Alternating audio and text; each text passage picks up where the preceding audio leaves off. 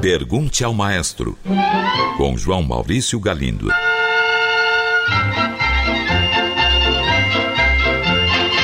Olá, amigos. Um ouvinte enviou uma pergunta sobre esta obra. Ele diz: Ralph Vaughan Williams tem uma obra chamada Fantasia sobre um tema de Thomas Tallis.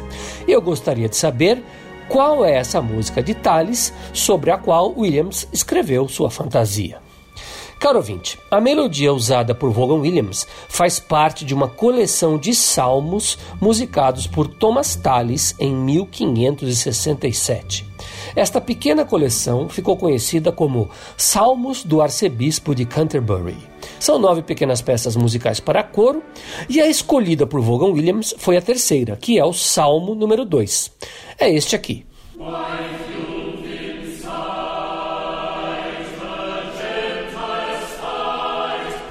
Thomas Tallis foi um importante compositor e organista inglês que viveu entre 1505 e 1585. A maioria de sua obra é constituída de música sacra. Ele é considerado o pai da música religiosa inglesa. Já Vaughan Williams viveu entre 1872 e 1958. Foi um dos principais compositores ingleses do século XX e deixou uma grande obra muito variada, com óperas, balés, concertos, peças peças para coro, canções, música de câmara e música para cinema. Tanto Tales quanto Williams foram excelentes compositores, têm obras belíssimas, mas infelizmente são muito pouco conhecidas no Brasil. Uma ouvinte envia uma pergunta sobre o célebre Adágio de Albinoni. Ela diz: Maestro, acabo de ouvir o famoso adágio em sol menor de Albinoni. Me ocorre porque se omite citar o nome do músico e maestro Remo de Azzotto, que completou um fragmento de composição do próprio Albinoni que ele encontrou na biblioteca de Dresden. Por que não fazer justiça a este maestro que, apesar de alguns o citarem como falsificador, acabou dando tanta notoriedade ao compositor barroco? Afinal, esta obra poderia ser chamada Adágio em Sol Menor por Tommaso Albinoni e Remo de Azotto. Caro ouvinte, eu acho que você tem razão. O nome de Remo de Azotto nunca é lembrado quando essa obra é executada. E deveria ser, porque a rigor, de Albinoni ela não tem quase nada. O seu estilo não é barroco, está mais para o romantismo italiano do final do século XIX e início do XX. O correto seria dizer que Giazzotto é o autor de uma obra feita a partir de trechos de Albinoni. Poderia ser algo como homenagem a Albinoni, paráfrase sobre temas de Albinoni, fantasia sobre melodias de Albinoni. É interessante notar que esse não é um caso isolado.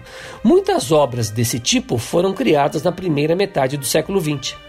Por exemplo, um compositor francês chamado Henri Casadesus, nascido em 1879, compôs um concerto para violoncelo e orquestra e o divulgou como sendo de Johann Christian Bach.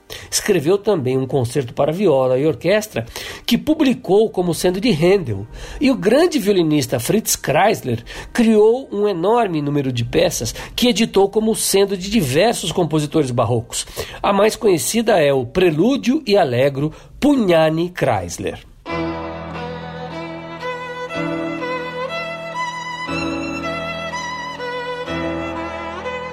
Hoje essa moda passou e procura-se pela veracidade das informações e da autoria das obras. Um ouvinte enviou esta mensagem. Maestro, com frequência ouvimos referências aos filhos músicos de Johann Sebastian Bach. Na programação da Cultura FM são ouvidas obras de alguns, como Carl Philipp Emanuel e Johann Christian. Pergunto: e Mozart, Haydn e Beethoven não tiveram filhos músicos?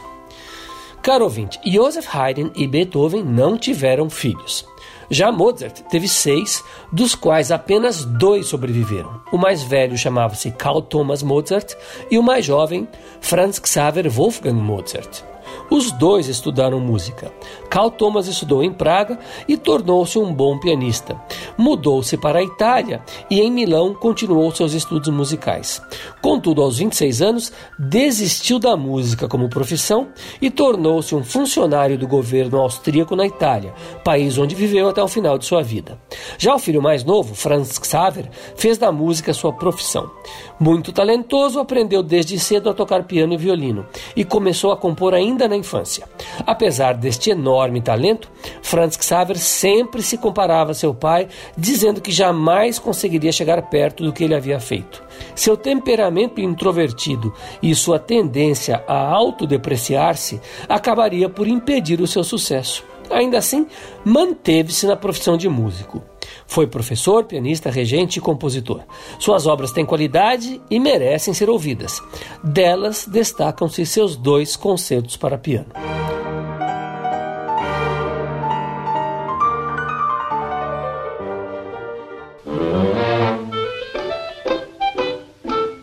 Um ouvinte pergunta: o que são os tão comentados proms realizados na Inglaterra? Caro ouvinte, proms vem da palavra inglesa promenade, que quer dizer passeio.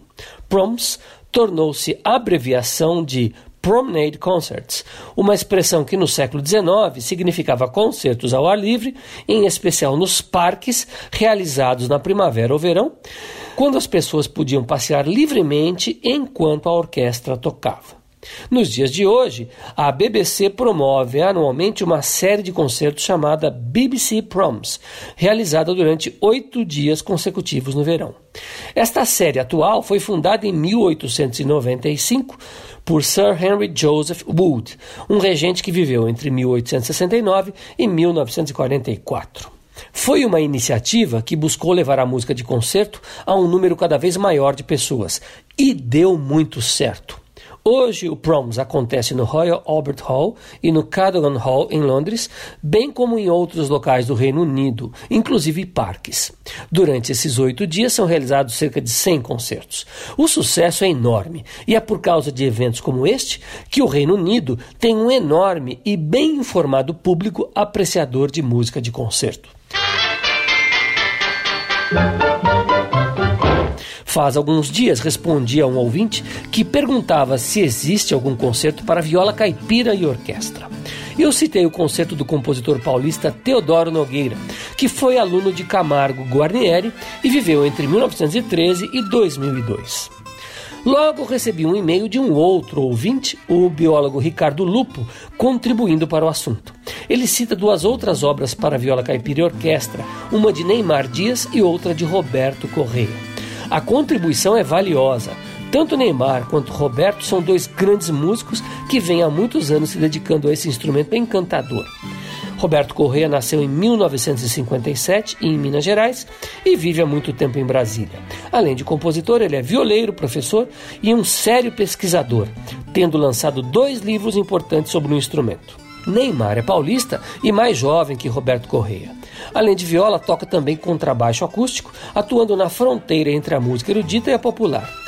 Há alguns anos lançou um belíssimo disco em parceria com o sanfoneiro Toninho Ferragutti. Concluindo, caro ouvinte, a nossa viola caipira, que Teodoro Nogueira preferia chamar de viola brasileira, é um belíssimo instrumento de muitos recursos e é muito bom que músicos de altíssimo nível como esses estejam enriquecendo seu repertório. É isso aí, um grande abraço e até o próximo programa. Pergunte ao maestro.